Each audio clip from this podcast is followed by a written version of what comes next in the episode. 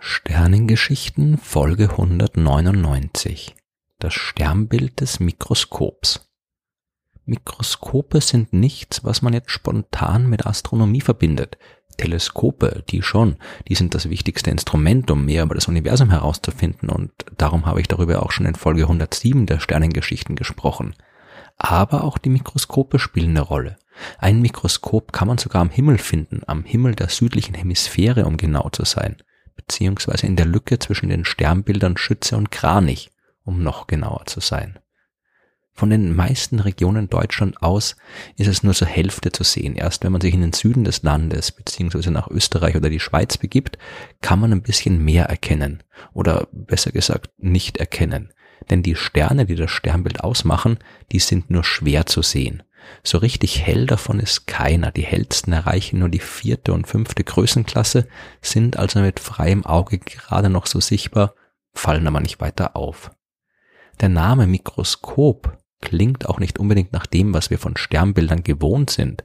Da kennen wir eher die vielen Figuren aus der griechischen Mythologie, Herkules, Andromeda oder Cassiopeia zum Beispiel, oder die Bilder der Tierkreiszeichen wie Schütze, Steinbock oder Wassermann.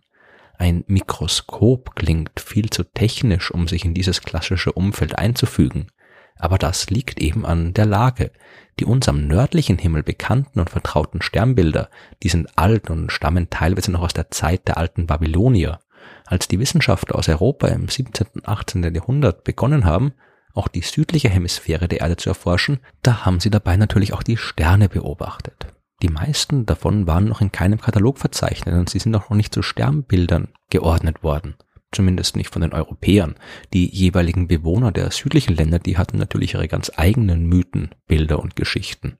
Aber wie so oft wurde das von den Europäern ignoriert und man hat seine eigene Definition durchgesetzt. Und dabei ließ man sich vom Geist der wissenschaftlichen Aufklärung und der aufkommenden industriellen Revolution leiten. Anstatt mythischer Figuren hat man daher wissenschaftliche Instrumente am Himmel verewigt. Und deswegen findet man dort Sternbilder wie den chemischen Ofen, die Luftpumpe, den Schiffskompass, das Winkelmaß, den Zirkel, den Sextant und noch einiges mehr aus dem Werkzeugkasten der Wissenschaft. Unter anderem eben auch das Mikroskop.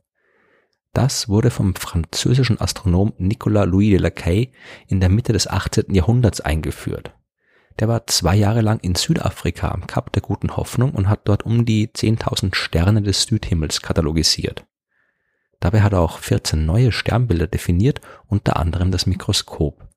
Aber nicht unbedingt, weil ihn die Sterne so sehr an ein Mikroskop erinnert hatten, sondern weil da zwischen den viel auffälligeren Sternbildern Schütze und Kranich eine nervige Lücke war, die eben irgendwie benannt werden musste. Dieser Lückenfüller ist heute das Sternbild Mikroskopium wie der offizielle lateinische Name lautet.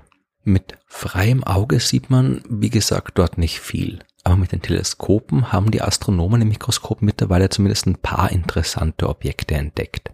Zum Beispiel den Stern AU Mikroskopie. Das handelt sich dabei um einen etwa 32 Lichtjahre entfernten roten Zwergstern.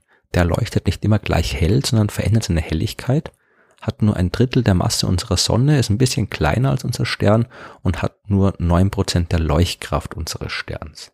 Außerdem ist AU-Mikroskopie noch sehr jung. Sein Alter beträgt nur zwölf Millionen Jahre. Aus astronomischer Sicht wurde er quasi also gerade erst geboren und ist viel jünger als unsere Sonne mit ihren viereinhalb Milliarden Jahren. Das, was AU-Mikroskopie besonders interessant macht, ist die Trümmerscheibe, die ihn umgibt. Eine Trümmerscheibe ist genau das, wonach es klingt. Eine Scheibe aus Trümmern, die einen Stern umgibt. Man erkennt die Scheibe durch den vielen Staub, der sich dort befindet. Nicht verwechseln darf man diesen Staub mit dem Staub, aus dem der Stern ursprünglich entstanden ist. Jeder Stern wird ja durch den Kollaps einer großen Wolke aus Gas und Staub gebildet und ein bisschen was davon bleibt immer übrig. Aus so einer protoplanetaren Scheibe entstehen dann die Planeten und Asteroiden. Der restliche Staub, der verschwindet ziemlich schnell danach, da durch die Strahlung des Sterns aus dem System getrieben wird. Der Staub der Trümmerscheibe bildet sich erst später. Wenn es in einem Planetensystem nämlich Asteroiden gibt, dann können die auch miteinander kollidieren. Und bei diesen Kollisionen entsteht auch immer wieder neuer Staub. Genau sowas hat man bei AU-Mikroskopie beobachtet. Bilder, die 2003 am Mauna Kea Observatorium Hawaii aufgenommen sind, die zeigen deutlich die vom Staub reflektierte Infrarotstrahlung. Der rote Zwerg ist von einer riesigen Scheibe umgeben. Ihr innerer Rand liegt 50 astronomische Einheiten vom Stern entfernt, also 50 mal weiter weg als die Erde von der Sonne und damit auch deutlich weiter entfernt als der sonnenfernste Planet Neptun von unserem Stern. Der äußere Rand der Scheibe, der reicht mit mehr als 200 astronomischen Einheiten noch weiter hinaus.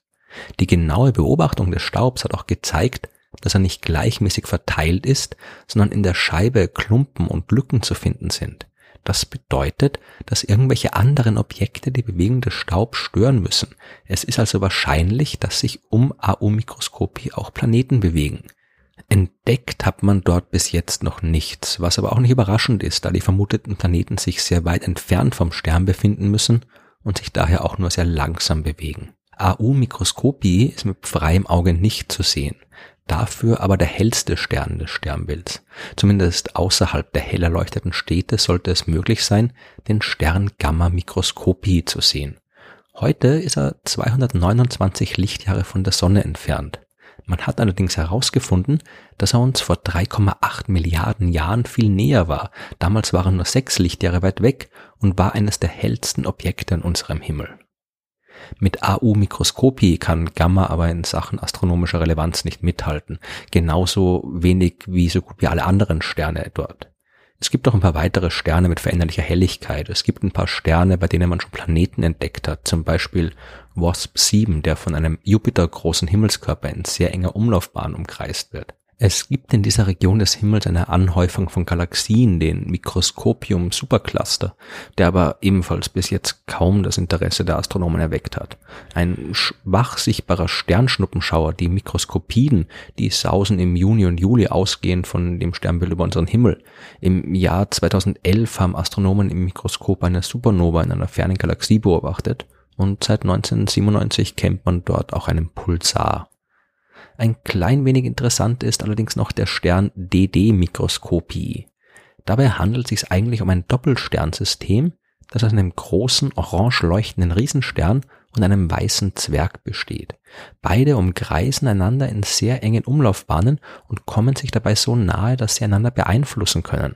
Beide Sterne enthalten nur wenig schwere Elemente und die stehen hoch über der Ebene der Milchstraße. Das ist ein Zeichen dafür, dass DD-Mikroskopie seinen Ursprung in den äußersten Regionen unserer Galaxie gehabt hat, im sogenannten Halo, die die Scheibe der Milchstraße kugelförmig umgibt und hauptsächlich von alten Sternen bevölkert ist. Und dann gibt sogar noch einen Rekordhalter. Der Stern Lacaille 8760, der auch die Bezeichnung AX-Mikroskopie trägt, ist der hellste rote Zwerg, der von der Erde aus am Himmel sichtbar ist. Aber wie das mit roten Zwergsternen ebenso ist, leuchten die alle nicht besonders hell. Und auch der hellste von ihnen ist nicht hell genug, um mit freiem Auge sichtbar zu sein. Mit einer scheinbaren Helligkeit von 6,7 Größenklassen liegt er zwar nur knapp unter der Sichtbarkeitsgrenze, aber eben knapp darunter. Mehr hat das Mikroskop eigentlich nicht zu bieten. Es ist dort kaum etwas zu sehen, egal ob mit freiem Auge oder mit dem Teleskop. Und irgendwie ist das schon paradox, denn eigentlich ist das Mikroskop ja ein Symbol für die Sichtbarmachung des Unsichtbaren.